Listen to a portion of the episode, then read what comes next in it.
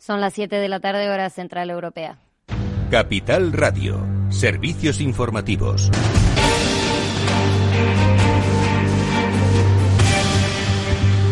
Buenas tardes. Los contagios de coronavirus en España ascienden a los, ciento, a los 1.153 en las últimas 24 horas. Además, la Comunidad de Madrid notifica otros dos brotes de COVID-19 con 28 casos positivos y 84 contactos en seguimiento. El origen de uno de ellos es un bar de copas de la capital y el del otro una comunidad religiosa de Torrejón de Ardoz.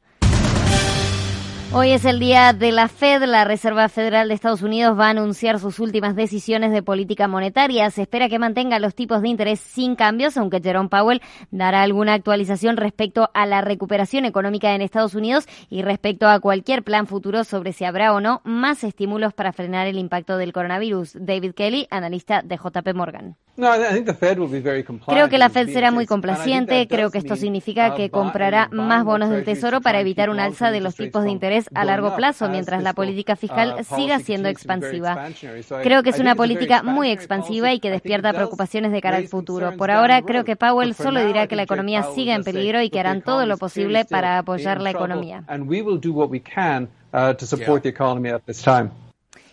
Y en clave empresarial tenemos que destacar a Kodak. Ojo, está hoy disparada tras alcanzar un acuerdo con Donald Trump. Se convertirá en la encargada de la fabricación de medicamentos en la lucha contra la pandemia de la COVID-19. El gobierno norteamericano va a destinar 765 millones de dólares para apoyar el lanzamiento de productos farmacéuticos de Kodak. Y nos tenemos que venir a noticias nacionales. Banco Santander registra los primeros números rojos de su historia y la mayor pérdida entre la banca hasta la fecha, una pérdida récord de 11.100 millones de euros debido a los saneamientos de 12.600 millones que ha tenido que realizar por la pandemia. Uno de los grandes escollos del Santander ha sido su exposición a mercados internacionales como Brasil. El debilitamiento de las divisas emergentes le ha pasado factura. En España el resultado cae más de un 60% hasta los 250 millones. José Antonio Álvarez, CEO de Santander. Yo espero que el banco siga generando resultados positivos trimestre tras trimestre en el, en el resultado recurrente ordinario, lo que deriva de nuestra actividad ordinaria. Eh, espero eh, que siga generando beneficios a los ritmos actuales o superiores en la medida en que la economía se vaya abriendo, como ya se ha abierto. Naturalmente, ese es nuestro escenario. Hoy la farmacéutica estadounidense Moderna ha fijado el precio de su vacuna contra el COVID-19 entre los 50 y 60 dólares. Si bien está entre las más caras, entre las posibles candidatos a vacuna frente al COVID-19 para laboratorios Robi, el coste es muy pequeño si se lo compara con el coste sanitario. Esto nos decía en una entrevista en Capital Radio Javier López Belmonte, vicepresidente y CFO del laboratorio español que está fabricando viales para la farmacéutica estadounidense Moderna y ojalá sea la de Moderna, por en este caso para nosotros y porque es la primera que está en esta carrera, funcione, ¿no? Eh, si funciona, pues el precio es algo relativo, ¿no? Eh, ya sabemos el coste sanitario que tiene tener un paciente enfermo, solamente por el coste de no ir a trabajar o el coste sanitario social de estar hospitalizado, todas estas pruebas, pues el coste de la vacuna sin duda es un coste muy, muy pequeño, ¿no? Eh, comparado con los ahorros que tiene esta semana el laboratorio español ha presentado resultados trimestrales y a pesar de ser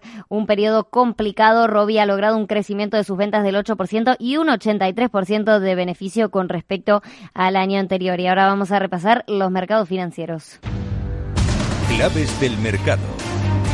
Wall Street ahora la tenemos en positivo. El Dow Jones avanza un 0,38% a 26.480 puntos. El Nasdaq 100 también sube un 0,93%. Lo vemos ahora en 10.630 puntos. El S&P 500 sube un 0,90%, 3.200 47 puntos. Vamos a ver ahora algunas de las eh, empresas en el S&P 500. Tenemos ahora en positivo Advanced Micro Devices, avanza un 12,38%. Una que está muy disparado Limited Brands avanza un 33,47%. También Gap está arriba un 8,27%. En el lado negativo tenemos a Automatic Data Processing 7,31 abajo, American Airlines muy golpeada hoy 3,06% abajo y Boeing también 2,40% abajo.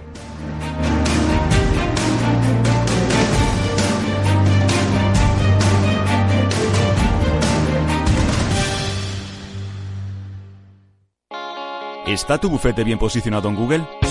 El 77% de usuarios buscan los servicios que necesitan Internet. Si no te encuentran a ti, encontrarán a tu competencia. En comunicación jurídica llevamos 20 años ayudando a dar visibilidad a empresas del sector legal. Web corporativa, estrategias publicitarias, marketing en redes sociales. Infórmate en comunicacionjurídica.com o en el mail info arroba comunicacionjurídica.com. Comunicación Jurídica. Hacemos visible tu despacho. Riesgo 6 de 6. Este número es indicativo del riesgo del producto, siendo 1 indicativo del menor riesgo y 6 del mayor riesgo. ¿Inviertes en bolsa? Con XTB puedes comprar todo tipo de acciones al contado por solo 0,10%. Invierte en acciones y ETF sin costes de custodia. Infórmate en xtb.es.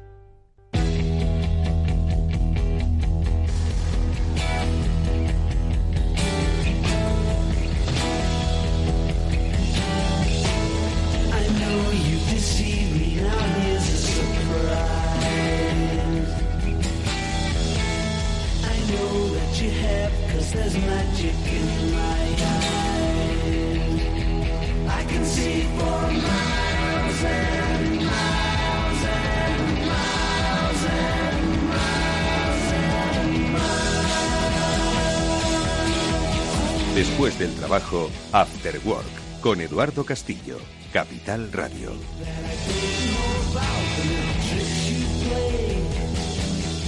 ¿Qué tal? Muy buenas tardes amigos, bienvenidos al After en Capital Radio. Hoy tenemos un programa en el que, con el que queremos pues eh, bueno, como siempre, inspiraros, ¿no? Ese es uno de los principales objetivos que tiene este programa. Inspiraros en el sentido de que pues se os eh, ilumine ¿no? la mente, digáis, oye, esto que han dicho aquí en este programa me, me da pie para hacer esto o aquello otro, o me da pista, o me da coraje, o me da eh, también prudencia. Es decir, todo lo que aquí contamos lo que queremos es que os sirva para vuestra vida económica y obviamente para vuestra vida personal. Por eso hoy vamos en este último programa, penúltimo programa de la temporada, pues vamos a tratar de inspiraros para que el tiempo de verano, que espero que sea pronto y, y de descanso, eh, lo podáis utilizar para reflexionar si es que os encontráis en un punto determinado. Y ese punto determinado puede estar motivado por la edad. Lo digo porque ahora con Carlos Molina, el CEO de 50 Pro, vamos a mm, reflexionar sobre algunos puntos eh, que quizás os puedan resultar de utilidad para dar el giro a vuestra vida, pues que igual lleváis tiempo pensando dar, o que igual la situación en la que ahora mismo se encuentra la economía es la que ha girado vuestra propia vida, ¿no? Bueno, pues sobre emprender a determinada edad vamos a tratar de inspiraros pues yo creo que hablando de casos reales, de casos de personas que en manos de 50 Pro han tratado de eh, entender que hay vida mucho más allá de los 40, los 50, los 60, los 70 y como pudimos comprobar el pasado miércoles, de los 80 en el terreno de la empresa. Bueno, pues enseguida lo vamos a hablar con Carlos Molina. También vamos a inspiraros eh, sobre la innovación, el papel que tiene eh, en todos los momentos de la empresa y más en los momentos delicados. Con Fran Chuan, que es un experto en el área, Vamos también a reflexionar un poco a propósito de su experiencia. Ha tenido contacto todos estos eh, meses, estas semanas con empresas con las que, bueno, pues ha tratado de mm, eh, entender qué piensan, eh, qué esperan, qué les inquieta y con su experiencia, sus conversaciones, vamos a tratar, como digo también, de dar alguna idea por si pues podéis implementarlo, queréis implementarlo en vuestra compañía, pues para, ojo, que todavía quedan seis meses de 2020. ¿eh? Y luego ya terminaremos nuestro programa hablando del papel de la comunicación y el papel de las redes, de las redes de comunicación y las redes de conocimiento. Vamos a hablar con los especialistas de Puentia para que nos cuenten cuál es su sistema de trabajo, cuál es su eh, sistema de conectar a unas empresas con otras para llegar a negocios felices. Con Álvaro Elúa y con Eduardo Álvarez vamos a hablar en este programa ya un poco más para terminar. Así que esto es After Work, amigos. Está Néstor Betancor gestionando técnicamente el programa. Os habla Eduardo Castillo. Bienvenidos, empezamos.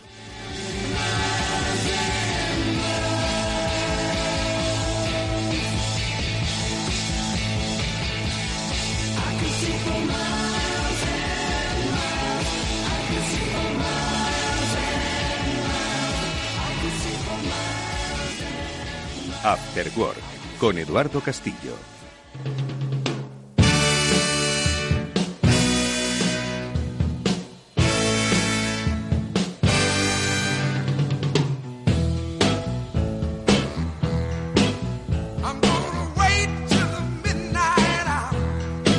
Bueno, pues ¿en qué situación nos podemos encontrar si de repente nuestra vida cambia laboralmente, como quizás os haya pasado, o bien por la edad o bien por la situación en la que nos encontramos? Pero vosotros consideréis que queréis seguir haciendo mucho más, que podéis seguir haciendo mucho más. Bueno, pues con Carlos Molina, el CEO de 50 Pro, vamos a dar esas últimas pinceladas inspiradoras para este verano para que os lo penséis si es que ha cambiado vuestra vida o todavía no ha cambiado, pero quizás seáis vosotros la palanca del cambio. ¿Y qué es lo que debemos hacer? Pues no lo sé, se lo vamos a preguntar a Carlos. ¿Qué tal? Buenas tardes, Carlos, ¿cómo estás? Muy buenas tardes, Eduardo, encantado. Oye, Carlos, yo les eh, decía a los oyentes que basado en la experiencia de pues, numerosos emprendedores que se han acercado a 50 Pro, pues yo creo que podemos un poco darles la guía pues para que ellos se sientan identificados porque hay mil perfiles, hay mil motivaciones, hay mil circunstancias y mil negocios, ¿no? A los que habéis ayudado y que todos ellos yo creo que nos pueden ayudar a conformar pues una especie como de, de guía o de bitácora sobre ¿por qué no? Eh, aproximada, luego cada uno tiene que construir la suya, ¿no? Eh, de por qué no eh, ponerse a emprender pues más allá de los 40, de los 50 o de los 60, ¿no? Entonces, desde 50 Pro, Carlos, yo, fíjate, me gustaría que empezásemos desde la base, como quien dice, ¿no? Porque a vosotros, ¿quién llega? ¿Cuándo llega? ¿Y por qué llega una persona senior que tiene ganas de cambiar? Pues mira, vamos a ver, la verdad es que la casuística es muy amplia, pero vamos a tratar de agruparla de alguna forma en la que los eh, oyentes se encuentren reflejados de una o de otra manera. Vamos a ver, eh, uno llega a, llega a la idea de poder emprender generalmente por dos caminos. Uno, pues porque una persona tiene suficientes eh, experiencias pueden ser, ¿eh? ¿eh? Positivas en las que él siempre le hubiera gustado hacer una cosa, una idea que, que tiene desde hace mucho tiempo de realizar, pues, puede ser cualquier tipo de actividad, ¿no? Una actividad que él vio o que vio una película o que vio un reportaje y tal, y dijo, ah, pues mira, a mí esto la verdad es que me gustaría, me parece que tiene un mundo alrededor muy agradable de hacer y tal. Ese es un camino. El segundo camino, digamos, es el absolutamente contrario. Es el de la gente que en el trabajo en el que se encuentra, pues no se encuentra a gusto. Simplemente mm, es un, un, tema en el que, bueno, pues uno puede coincidir en un tipo de trabajo que o no le gusta el trabajo, o no le gusta el ambiente del trabajo, o por la razón que sea, pues tiene algún enfrentamiento con el, con su director inmediato y las relaciones no van bien, o se siente que la gente pues no le aprecia lo suficiente y no le dejan desarrollarse profesionalmente en la línea que le gustaría. ¿eh? Bueno, esto es otro gran grupo de gente. Y yo diría que el último grupo de gente, esto va, digamos, de más agradable a menos, ¿eh? Eh, a menos agradable, por decirlo así, hay un grupo de gente que lo que se da cuenta es que en la empresa en la que están llega un momento determinado, y esto desgraciadamente está ocurriendo mucho, sobre todo últimamente, en la que deciden que mm, no quieren que siga, que esta persona pues no siga en la empresa por, por mil circunstancias. entre estas circunstancias y es la especialidad, digamos, nuestra específicamente, es eh, las personas que son senior. Es decir, cuando una persona senior que lleva trabajando a lo mejor algún, alguno 20, 30, 35 o más años en una empresa y de pronto se encuentra con que sin llegar a la edad de jubilación pues o le prejubilan, en el mejor de los casos, o simplemente llegar a un acuerdo pues de cese de sus actividades con un despido pactado o no, o lo que fuera.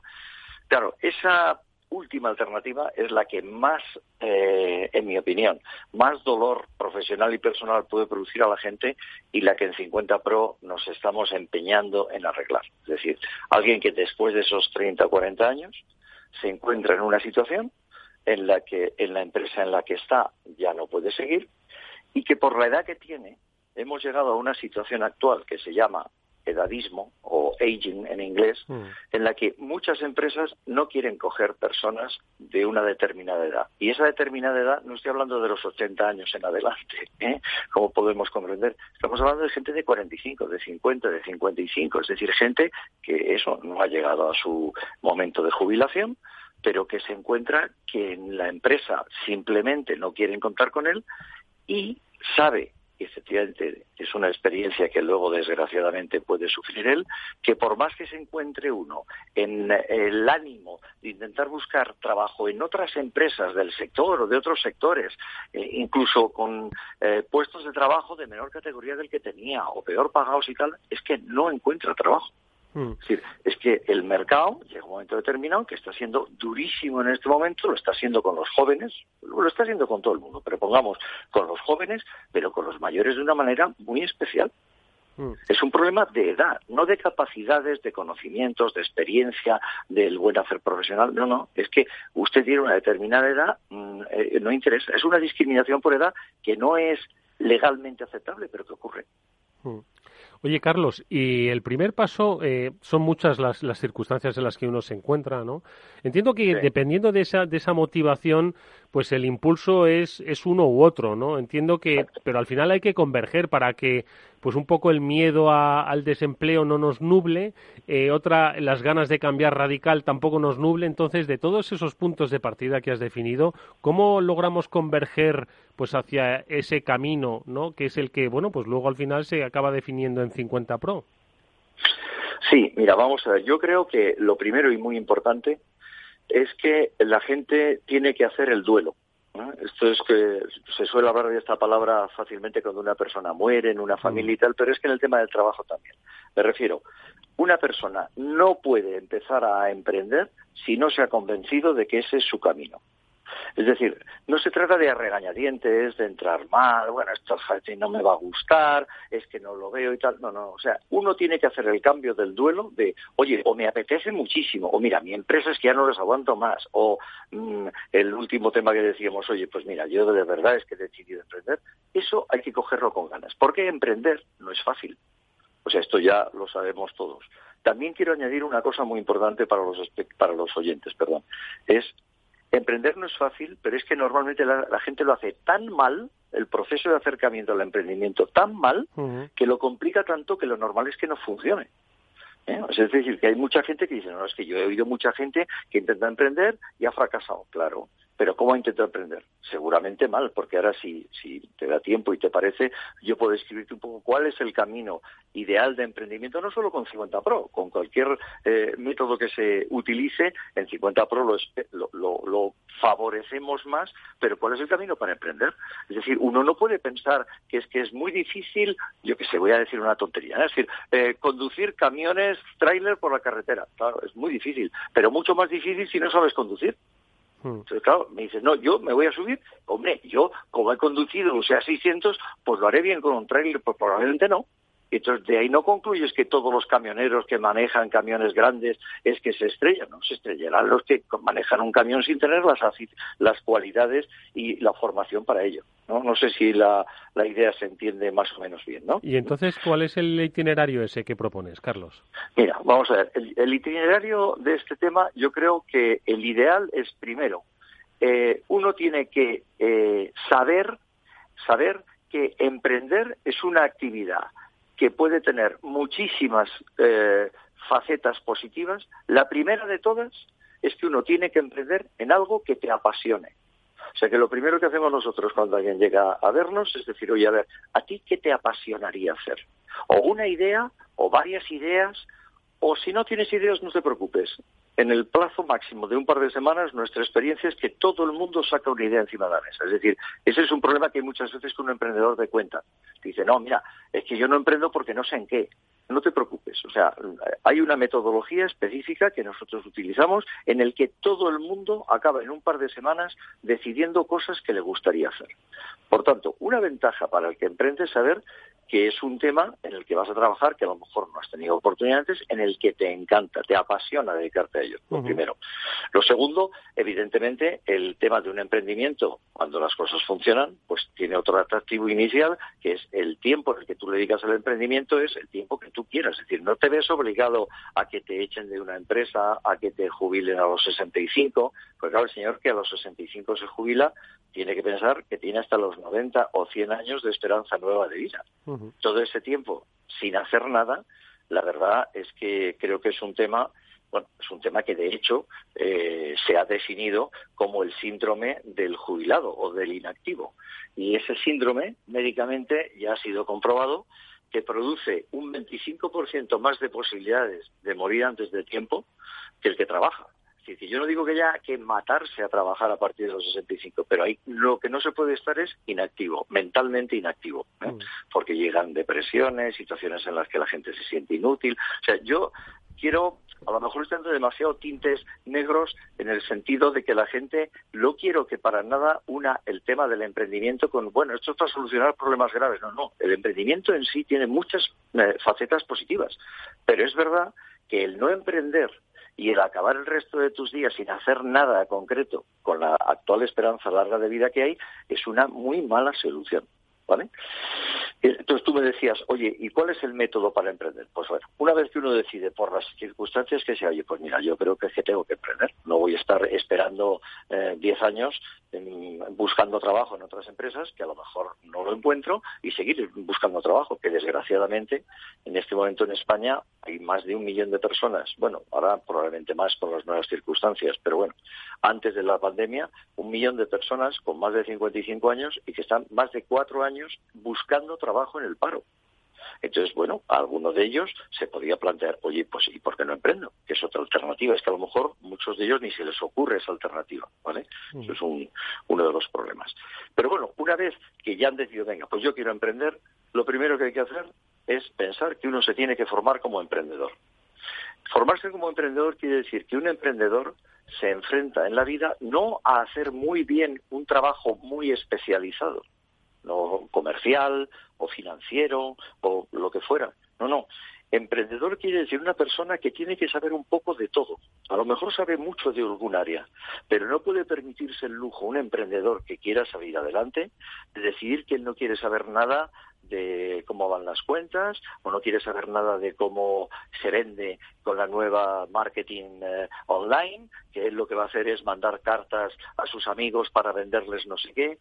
Eso mm, uno tiene que saber claro que si utiliza métodos que no son los correctos, la conclusión será el fracaso. Entonces lo que tiene que hacer es actualizarse en todas las áreas. Es un poco una de las cosas que hacemos. Y sobre todo, como te decía, es elegir bien el emprendimiento. El emprendimiento no se elige por algo que te dé mucho dinero. Porque ya he oído que hay un amigo que se ha forrado. Bueno, pues el amigo que se ha forrado se habrá forrado, entre otras cosas, porque sabe de ese negocio. Si tú no sabes, estate seguro que lo normal es que te vaya mal. Y además te tiene que gustar. Entonces, cuando uno se enfrenta y dice, oye, yo tengo que seleccionar mi negocio, hacerlo bien, ver que eh, es útil para mi perfil profesional, ¿eh? que, digamos, que engancha con mis conocimientos, mi experiencia, mis contactos, bueno, que todo eso lo pones en valor. O sea, llevas mucho tiempo trabajando en una empresa, en la que sea, y tienes que saber hacer un análisis previo de qué valores tienes tú de partida para poder hacerlos jugar a posterior. Que no quiere decir que tu trabajo de emprendedor sea el mismo que hacías por cuenta ajena, pero ahora solo. Eso es un desastre. Suele ocurrir mucho en las profesiones liberales gente que ha estado trabajando, pues por ejemplo, en un despacho de abogados eh, con mucho nombre, mucha marca, y de repente decide montarse un despacho en su casa. Así a priori, esa me parece una mala idea. Otra cosa es que dándole vueltas se consiga ver que él tiene un campo específico al que puede dedicarse, para el que no necesita la marca del despacho en el que trabajaba y tal. Pero uno no trabaja necesariamente o no emprende necesariamente en lo que ha trabajado toda la vida. Mm. Me explico, ¿no? Un poco. Mm. Bueno, pues estos son algunos de... Bueno, yo, yo si quieres te puedo seguir contando, pero es que tengo la sensación de que estoy monopolizando demasiado. ¿eh? No, no, en realidad, si es que eh, yo creo que hay dos claves fundamentales. Bueno, en realidad son las claves principales, ¿no? Eh, una de ellas la motivación, otra de ellas pensar qué es lo que sabes hacer, otra de ellas pensar cómo le podrías dar forma a aquello que sabes hacer, eh, por supuesto, actualizarte en los, en los conocimientos porque eh, el mundo cambia demasiado rápido, ¿no? Y, nosotros todos, ¿eh? jóvenes y no tan jóvenes, al final nos acabamos un poco eh, aposentando y apalancando en, en, una forma de hacer eh, las cosas, ¿no? Pues, y muchas veces nos dejamos pues todo ese desarrollo un poco de lado, ¿no? Yo creo que esa actualización digital de conocimientos de cómo cambia el consumidor, de cómo cambia el mundo, de cómo cambia ahora la forma de vender, yo creo que es fundamental, ¿no? Y, Totalmente. Y, yo creo que, que mm, tiene que haber, como hemos contado en, esta, en estos programas, eh, Carlos, eh, referentes inspiradores. Nosotros hemos hablado con gente, con hombres y con mujeres que tienen más de 60 años, algunos eh, más de cerca de los 70 y otros más de 80, ¿no? Como es el caso de, de Georgina, que exactamente, que hablamos con ella la pasada semana. Entonces, creo que es posible hacer el, hacer esto. Muchos de ellos, Carlos, además, eh, otros, unos eh, habían emprendido pues desde que tenían 40 años, pero otros habían trabajado en una multinacional toda su vida, ¿no? Y yo creo que es posible hacerlo, ¿no? Y vencer pues los miedos y, oye, que, que, insisto, que se puede hacer y se puede aprovechar. Totalmente. Y mira, hay dos temas que, que, no quería dejar sin apuntar porque yo creo que muchas personas se van a ver identificadas. Y es fundamentalmente el tema de, bueno, pero emprendo yo solo.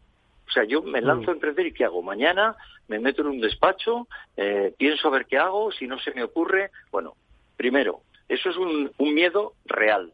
Ese es un miedo que mucha gente tiene, que es pasar de un trabajo en una oficina, si eres un directivo, eres un jefe, es decir, no, necesariamente tengas que ser el presidente de la compañía, pero normalmente te sientes arropado o por personas o por departamentos. Mm. Entonces, cuando uno está trabajando en una empresa, está trabajando y tiene un director financiero, un director comercial, un director de marketing, alguien que soluciona funciones contigo.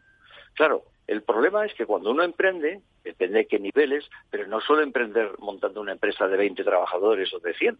A lo mejor emprende solo o emprende con dos o tres personas. Bueno, eso no es ningún problema, primero, porque lo que nosotros hacemos es entrenar a la gente para decirle qué es lo que tiene que hacer cada día y cuál es la dirección que debe tomar y cuál es el plan de negocio que define con nosotros de lo que tiene que hacer en cada momento, cuánto le cuesta y cuál es el esperado de lo que puede ir ocurriendo en el tiempo. Mm. Eso por un lado.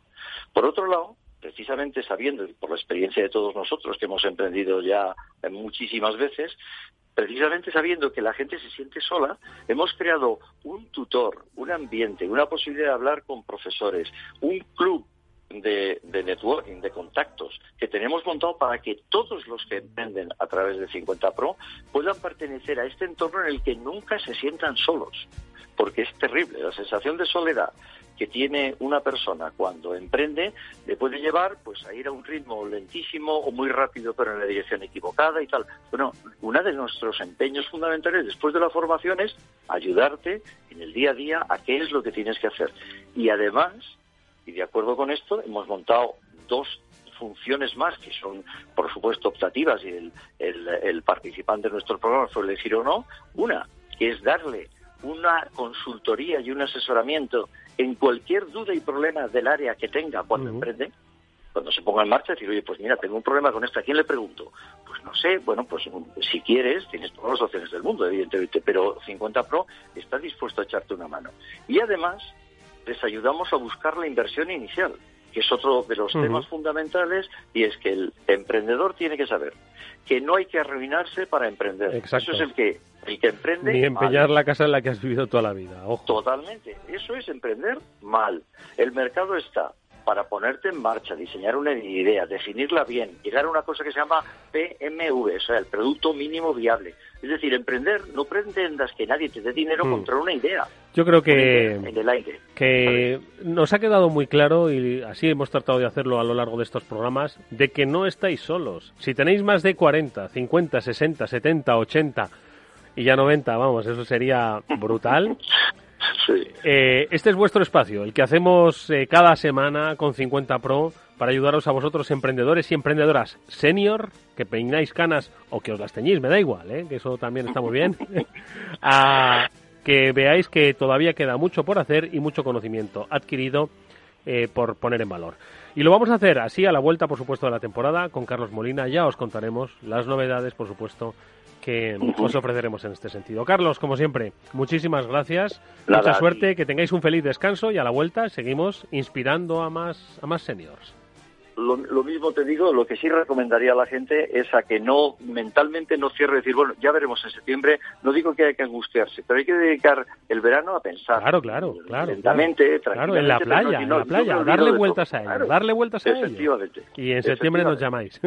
Gracias, Carlos, un abrazo. Nada, a ti, Eduardo, un abrazo fuerte. Adiós a todos.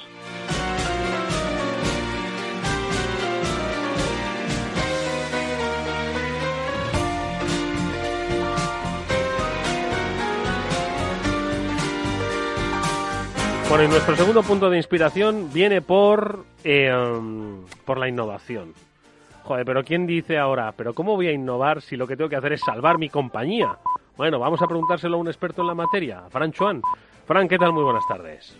Hola, muy, muy buenas tardes. Venga, tienes que insuflarnos un poco de... Eh, vamos a hacer que el concepto de innovación, no nos olvidemos de ello precisamente porque estamos pensando eso, en salvar los muebles, ¿no? Con toda la lógica del mundo, ¿no? Pero eh, hay que tenerlo muy presente, ¿no? Hay que tener eh, el concepto de empresa viva, ¿no? Empresa innovadora, pues para sortear los buenos momentos, los malos momentos y los momentos de incertidumbre. De todas formas, Fran, que hace tiempo que no hablamos, eh, tú estás en contacto permanente con las compañías a las que asesoras, a las que ayudas a cambiar, hacia dirigirse a, otros, a otros puntos ¿no? de, su, de su historia eh, corporativa. Y en estas últimas semanas, meses, ¿qué es lo que has estado percibiendo que te ha hecho a ti reflexionar un poco sobre el futuro hacia el que nos dirigimos? Bueno, eh, ante todo, por enlazar con Carlos, el anterior la anterior persona. Yo tengo más de 60, tengo 61 y tengo ánimo que esto no se acaba. Es más, es, yo creo que es lo que nos mantiene vivos, que es lo que se observa en, nuestro entorno más próximo. ¿eh? Pues voy a circunscribir a, a nuestro entorno más próximo, España y Europa. Es, eh, hemos salido ya de la ambigüedad, de las ambigüedades iniciales que no teníamos ni idea.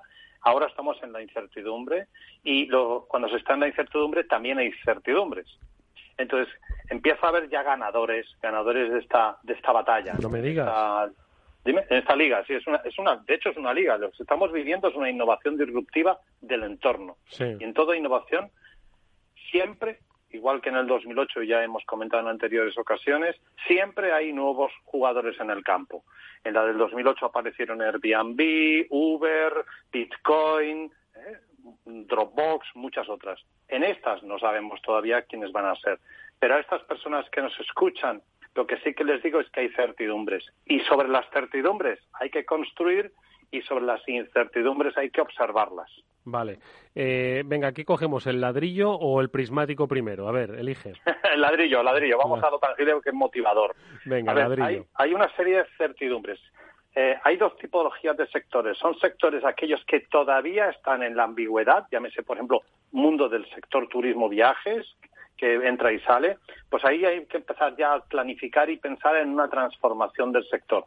Este año vamos a vivir, por ejemplo, una eclosión del turismo interno. ¿Eh? Bueno, pues a lo mejor había que potenciar el turismo interno más y mantenerse ahí vivos. Y aquellos sectores que más o menos, pues digamos, retail, moda, alimentación, etcétera, que están cambiando cosas, toca transformarse y, hay que tener en cuenta que va a haber rebrotes. Eso es un, eso es un hecho. Como va a haber rebrotes, ojo con los stocks, ojo con las planificaciones. Cuando hay rebrotes hay que hacer táctica de guerrillas. Y esa es una realidad con la que vamos a vivir meses. Mira, el lunes aparecía una noticia sobre una vacuna de Oxford que parecía que antes de fin de año teníamos vacuna. Y hoy aparece en la prensa que nadie apuesta porque tengamos vacuna antes de finales 2021 o inicios del 2022. Entonces, ojo, ojo, porque lo que es cierto es lo que tenemos hoy, que va a haber rebrotes. Y eso, pues como decía aquel, hay que, ah, hay que ver las oportunidades donde otros ven temores. Sí, sin lugar a dudas. ¿eh? Bueno, pues eh, eh, ojo con el estocaje, ojo con la planificación, eh, que luego, que luego, exactamente. Y los compromisos que se adquieran y demás, siempre muy corto plazo en las próximas semanas. ¿eh? ¿Qué, otras cosas podemos hacer en esa construcción sobre certidumbres? Pues esta no está nada mal, que es básicamente planificar con la experiencia vivida en estos tres meses, cuatro meses ¿no? de confinamiento, eh, hacerlo con eficiencia, con eficacia, con razonabilidad, ¿vale? Frente, no sé si a un posible confinamiento, pero sí, como has dicho, a un posible empeoramiento de las circunstancias, pues que pongan nuevos límites, ¿no? A la actividad, ¿no? Entonces, ¿qué más cosas crees que podemos hacer, Fran? Sí, se abre hace, hace, hace seis meses nadie se planteaba ser el champion de la higiene, la protección y la distancia social. De hecho, intentábamos maximizar los espacios que teníamos en nuestras terrazas, en nuestros restaurantes, en nuestras tiendas. En estos instantes, mi recomendación, claramente, una clara innovación, es hay que maximizar la protección, la distancia social, la higiene y convertirlos en oportunidad. Mira, hay algo que ha venido para quedarse las mascarillas. Y hay quien dice que es una puñeta. Bueno, yo creo que es una gran oportunidad porque acaba de aparecer un espacio publicitario que que podemos utilizar a nuestro antojo. ¿Sí? Porque todos vamos a tener que llevar mascarillas. ¿Y qué pasaría si de pronto yo a mis clientes de una cadena hotelera o de alguien que tenga una cierta musculatura, pues quiere, de pronto personaliza las mascarillas y mm. las usa como elementos promocionales. Mm. No olvidemos que las mascarillas nos cuestan un dinerete y duran cuatro o seis horas si son de estas de usar y tirar. ¿eh? Entonces, tenemos un espacio publicitario, un espacio diferenciador que además puede sensibilizar eh, mucho a lanzar el mensaje de que estamos, nos tomamos muy en serio el tema de la salud. Otra cosa es las, restaurantes, muchas terrazas, muchos restaurantes, muchos negocios han pintado líneas, pero nadie puede evitar, por ejemplo, en una terraza, que en dos mesas que estaban distanciadas originalmente, pues la gente va moviendo las sillas y acaban rompiéndose esas distancias. ¿Qué pasaría si lanzamos un mensaje de mamparas? De mamparas estéticamente bonitas, pero protectoras. En realidad, no tenemos que estar a dos metros. Lo que, lo que no tenemos que estar es que podamos contagiarnos. Entonces, son elementos que tenemos que tenemos una gran oportunidad para lanzar mensajes diferenciadores respecto a nuestros competidores. Oye, pues eh, tenemos una un escenario interesante por construir con, cosas que son eh, certeras, porque ya las conocemos, que se han producido y que van a convivir eh, con nosotros durante bastante tiempo. Pero luego están las cosas no tan ciertas, las inciertas eh, y esos horizontes con los que recomiendas coger los prismáticos y estar eh, atento, observar. ¿Qué podemos hacer? ¿Qué observamos? ¿Qué hacemos? No sé, tú tomas nota de todo lo que digo y no dejas que me escape. ¿eh? Fantástico, sí. Atención, lo que hemos mm, compartido ahora son experiencias vividas de empresas que han convertido, han aplicado estas nuevas sensibilidades y estas nuevas circunstancias y eh, les comparto que han incrementado su facturación. ¿eh? Ahora vamos a la, a la, esas, hay que tener esa ambidiestros, ¿no? Eh, esa mano tangible de ahora mismo, esta tarde o mañana lo pongo en práctica. Y ahora vienen los prismáticos. Vamos a ver los prismáticos. no sabemos cómo va a ser el futuro, ¿sí? Pero la vida no hace más que ponernos obstáculos. Y esto no sabemos cómo va a ser, no sabemos si va a empeorar todavía, vamos a volver a confinamientos, esperemos que no, ¿eh? pero o vamos a portarnos adecuadamente y vamos a evitar ir a, a males, situaciones malas, pero no tenemos ni idea. Por tanto, ¿qué podemos hacer? Yo lo que les propondría es focalicen su energía y la de sus colaboradores, y esto ya lo he comentado en anteriores ocasiones, a observar los hábitos de sus clientes, las tendencias. Por ejemplo, antes venían a mi negocio personas de distintos rangos de edad y de pronto solo vienen más jóvenes. Ostras, ¿qué pasa con los más mayores? Mm. Porque ellos siguen existiendo y siguen teniendo las mismas necesidades mm. y preocupaciones. Pero ahora se añade una que es igual no quieren salir o no quieren acercarse hasta mi tienda, a mi negocio, por un tema de riesgos. ¿Qué puedo hacer yo para satisfacer sus necesidades? Sí, no olvidarme de ellos, claro. ¿Perdón? No olvidarme de ellos, claro. No, no, no, no. Que no estén en la calle muchas personas o cambien hábitos no significa que desaparezcan. Entonces hay que estar con todos sus colaboradores, por favor, observando esos cambios, abrir totalmente al debate mm, quiénes eran, cómo eran nuestros clientes, qué vendíamos, qué es lo que vendíamos ahora y ahora diferente. Pregunta, pregunta a tus colaboradores. Es fundamental eso. Es involucrarlos. Olviden, ¿por qué? Porque los colaboradores, todos ellos también tienen una cosa importante, miedo al futuro. Y si los involucramos en la construcción del futuro, vamos a tener mayor suma de neuronas, mayor capacidad de detectar tendencias, que es como se llama lo que estoy animando que se observe, y además vamos a tener mayor compromiso. ¿eh? Fan, eh, observación es la recomendación para tiempos inciertos. Yo creo que solo observando, observando y analizando y haciendo inteligente el dato que obtenéis, podéis por lo menos crear ciertas certidumbres que sin duda alguna van a cambiar. Fran, dos minutos nos quedan para que nos des dos últimas recomendaciones. Hay gente que se va a quedar trabajando porque ha cambiado su perspectiva, su negocio y no va a cerrar como solía ser habitual en agosto. Y hay otros que, bueno, tienen la oportunidad pero que volverán a esos escenarios. Recomendaciones para uno y para otro. Un par de minutos. Eh, para los que se quedan, pongan mañana a las nueve de la mañana en acción los pequeños consejos que les he compartido y crúcenlo con tecnología. Ejemplo, el pescatero de mi pueblo explota el pescatero y luego lo aplicamos a otros sectores, a un zapatero y demás, eh, nos hemos encontrado que de pronto dice, ¿cómo hago para vender mi pescado? Y creó un grupo de WhatsApp por el que nos pasaba eh, las fotografías del pescado y comprábamos a través de WhatsApp y nos lo traía a casa. O sea, ha incorporado tecnología existente, no es nada sofisticada, y ha incorporado en su cadena de valor el de la entrega a casa. O sea, está compitiendo con Amazon, permíteme la broma. Así que detectar tendencias y cruzar con qué tecnología existente, fácil, simple puedo aplicar para satisfacer a esos clientes que detecte que los estaba perdiendo o que puede incrementar el ticket de venta. Aquellos que os vais de vacaciones, os animo a que allá donde vayáis observéis qué hacen otros.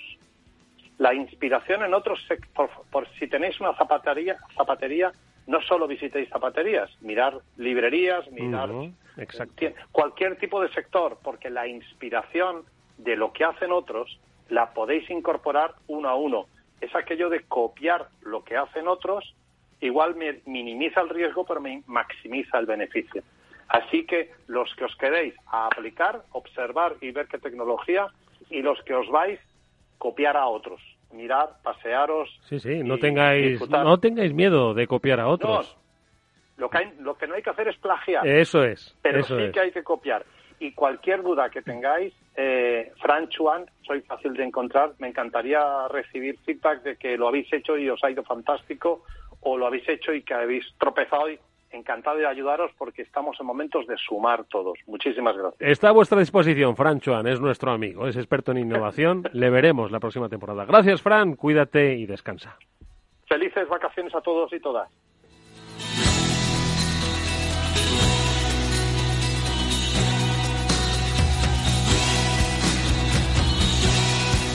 Eduardo Castillo en Capital Radio, After Work. El Instituto Tecnológico Telefónica te forma en nuevas profesiones. Formación profesional oficial y 100% online. Consigue el título de técnico superior en desarrollo de aplicaciones web o en multiplataforma y aprovecha las prácticas en el grupo Telefónica o en empresas colaboradoras. Infórmate en institutotecnológico.telefónica.com. Matrícula abierta. After Work, quizás el mejor momento del día.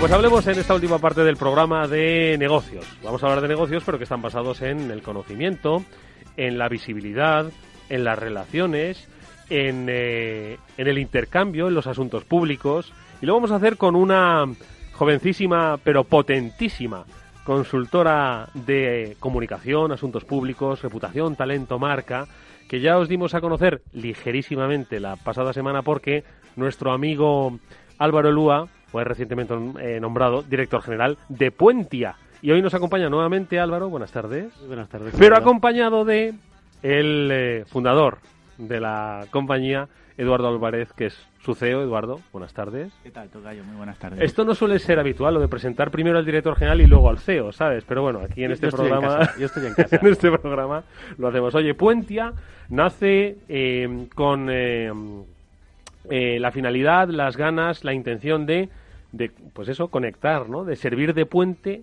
a los negocios, ¿no? Eh, pero, pero ¿cómo? ¿Cómo vais a, conectar unos con otros? ¿A quién queréis conectar, Eduardo? A ver. Bueno, que queremos conectar a, las personas.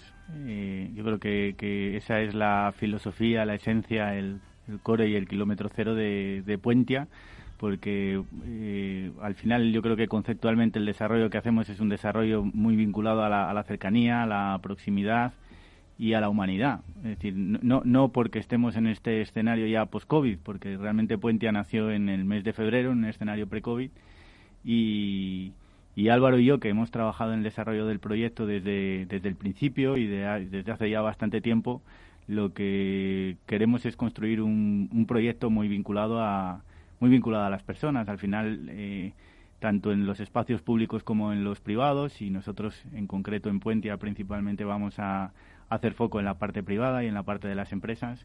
Eh, pues bueno, creemos que, que, todo este tipo de, de, asociaciones y de, y de compañías pues están formadas por personas y lo que queremos es conectar personas, conectar sus conectar sus intereses, sus demandas, eh, sus prioridades, sus necesidades y, ir volcando pues sus comentarios, sus sugerencias y que a través del puente que, vamos a construir con Puentia pues se generen flujos que, que enriquezcan que enriquezcan pues sus, sus necesidades.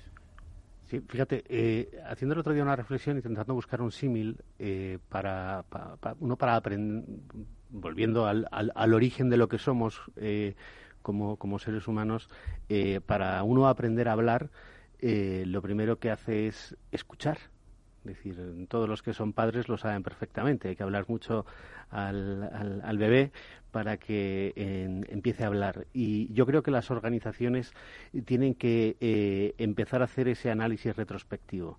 Eh, estamos en el momento de las personas. El COVID nos ha demostrado que el principal activo de una compañía eh, no es el producto que vendemos, sino las personas que hacen el producto. No es lo que ofrecemos, sino el alma de lo que somos. ¿no? Eso lo, describe muy bien en el, en el, blog, en el blog de Puentia el, consejero delegado de Almacarra Ovejas, eh, cuando describe perfectamente lo que es, eh, lo, que define el alma de lo que somos. Y mm. las organizaciones pueden tener alma.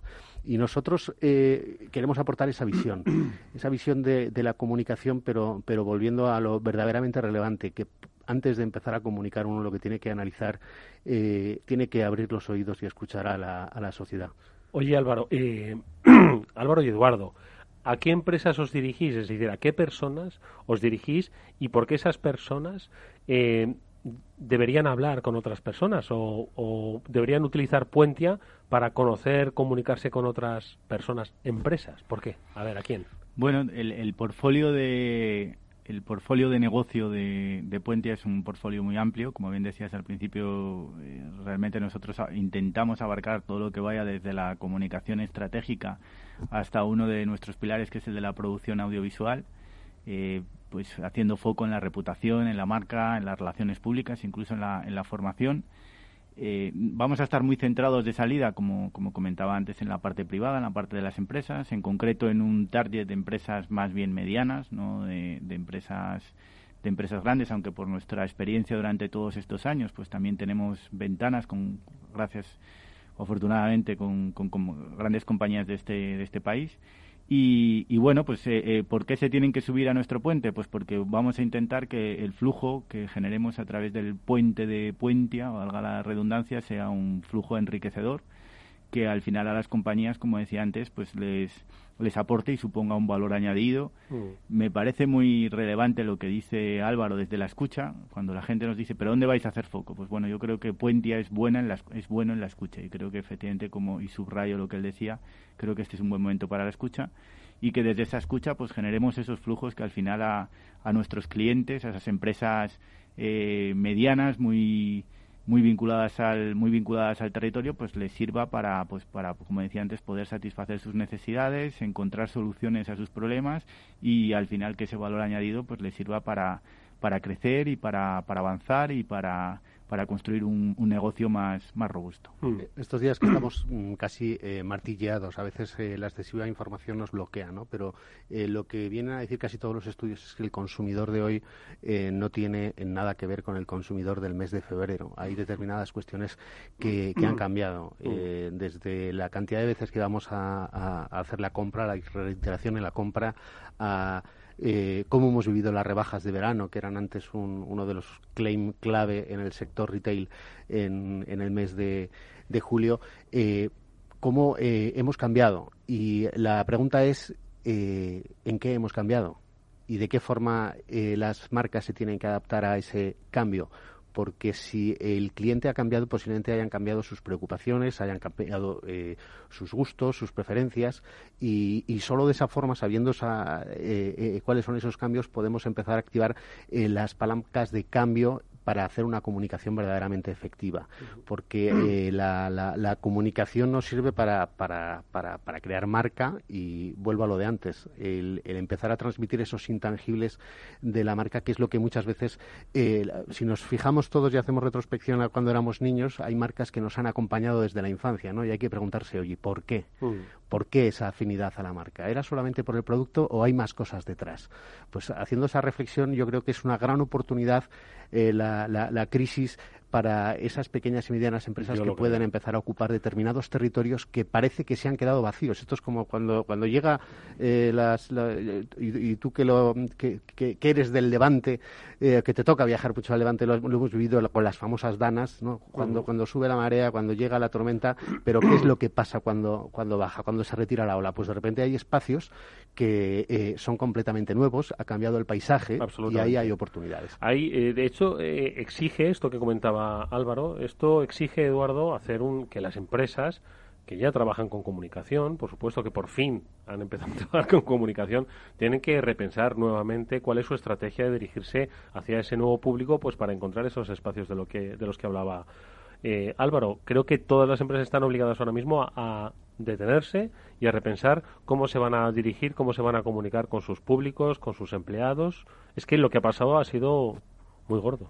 Bueno, hay una, hay una frase que, que se repite durante todas estas semanas y que, en estos días además nos trasladan mucho a, Álvaro y a mí, que es qué mal momento para, para Puentia, ¿no? ¿Cómo, ¿Cómo habéis elegido este momento para empezar? Qué mala suerte. Por contrario. Y, efectivamente, nosotros creemos que, que, es un momento excelente, extraordinario, que, que, que, desgraciadamente hemos vivido una situación absolutamente dramática y terrible, pero que en términos de comunicación se abre una oportunidad infinita porque yo creo que si algo nos ha demostrado, como bien apuntas la, la pandemia, como nos ha demostrado el COVID, yo creo que se abren tres escenarios en términos de comunicación donde nosotros vamos a trabajar.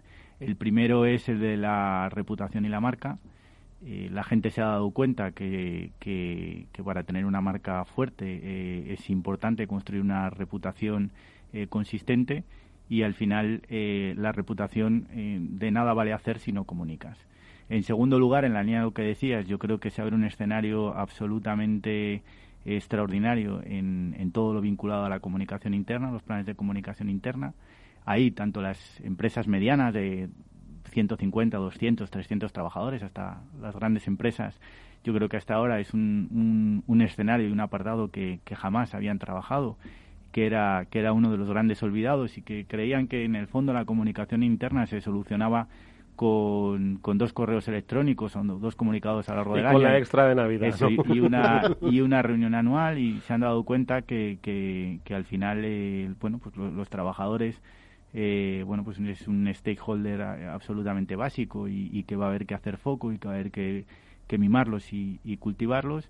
Y luego también todo lo vinculado a los planes de, de gestión de, de gestión de crisis en términos de comunicación eh, es, es, curioso ver incluso como empresas importantes de este país el, el COVID les ha pillado con el pie cambiado y, y, no tenían este tipo de desarrollos. Entonces yo creo que se abren tres, tres universos en el que desde luego Puentia va, va a trabajar. De hecho ha hecho cosas. Nosotros hemos hecho eh, planes de gestión de, de, crisis para empresas durante esta pandemia.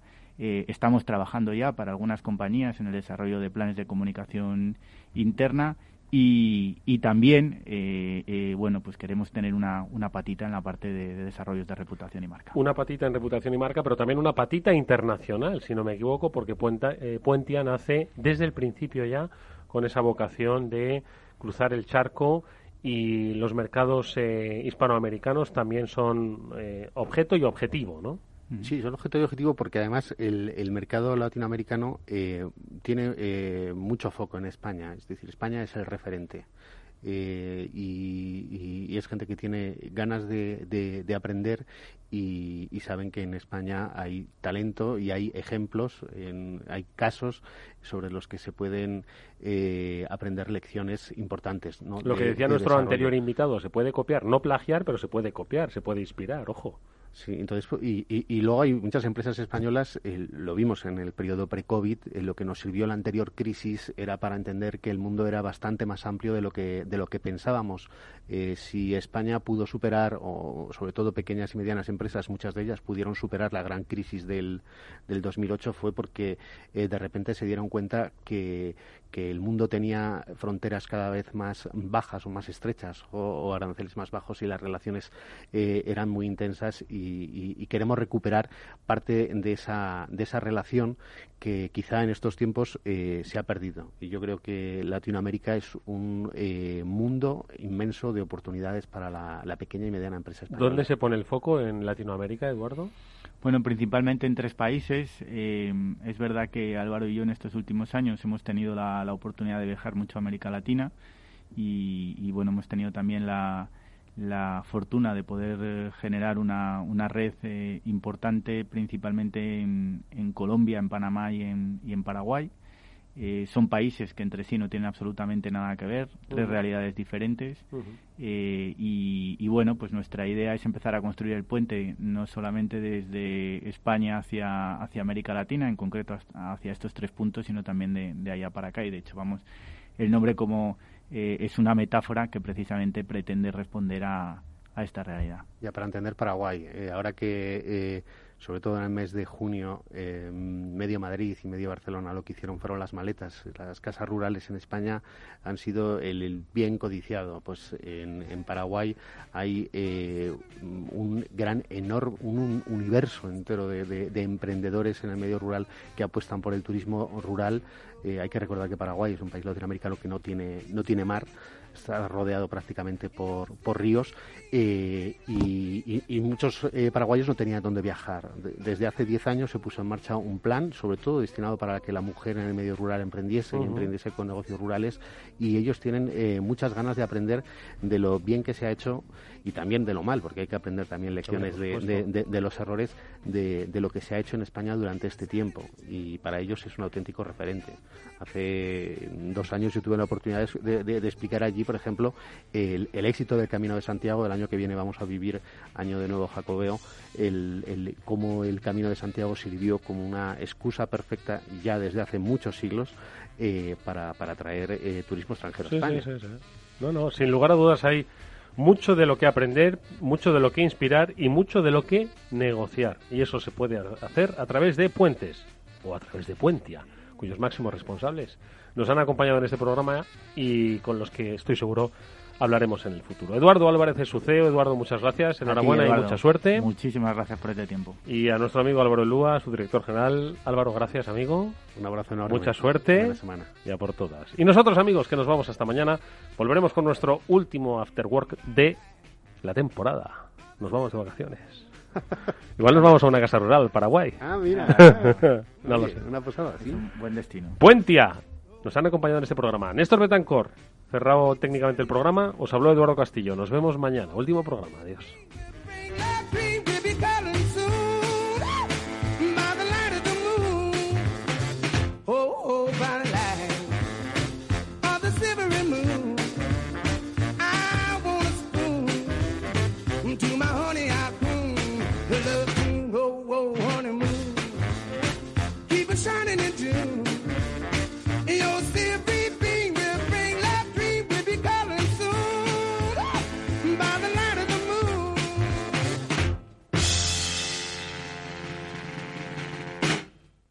Hola, soy Leopoldo Abadía, autor de La Crisis Ninja, y quiero hablaros de lo normal. Lo normal es que cuando inviertas tus ahorros, nadie deje los mejores productos de inversión para otros que tienen más dinero. Con Finanbest puedes invertir como lo hacen los grandes patrimonios, accediendo a los mejores productos de inversión. Entra en finanbest.com y descubre que lo normal es extraordinario. Lo normal es Finanbest. Para personas inquietas, Capital Radio.